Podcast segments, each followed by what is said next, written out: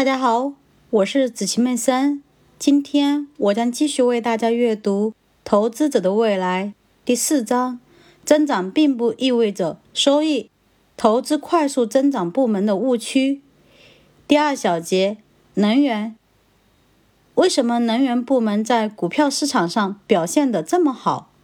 因为石油公司将力量集中于做自己最擅长的事情。以尽可能低的成本开采原油，并将利润以股利的形式返回给投资者。此外，市场对这些公司的增长预期较为保守，因此能源类股票的定价比较适中。较低的价格和较高的股利一起为投资者创造出了高额收益。然而，即使在萎缩的能源部门，增长率陷阱也会诱使人们犯错。二十世纪七十年代，能源价格的大幅上升，促使投资者争相购买新兴的石油和天然气公司的股票，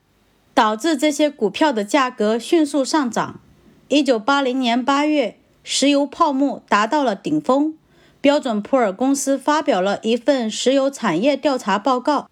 题为“具有长期吸引力的股票”。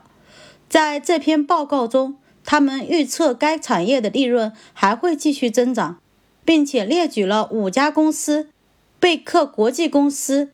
（Baker International）、环球海事公司 （Global Marine）、休斯工具公司 （Hughes Tool）、法国斯伦贝谢公司和北美西部公司。报告指出，刺激投资者的动力——高昂的油价仍然存在，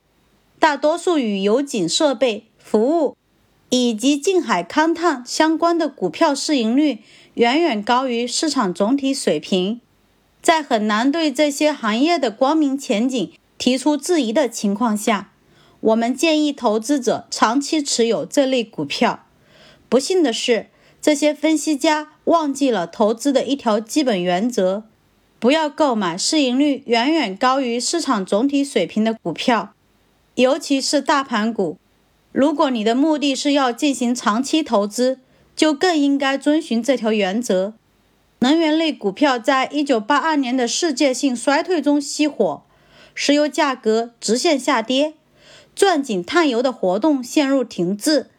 报告列举的五家公司中，环球海事公司和北美西部公司宣告破产，其余三家公司的表现也严重落后于市场。事实上，二十世纪七十年代末、八十年代初登上标准普尔五百指数的十三只能源股票中，有十二只股票的投资业绩落后于能源部门和指数的总体水平。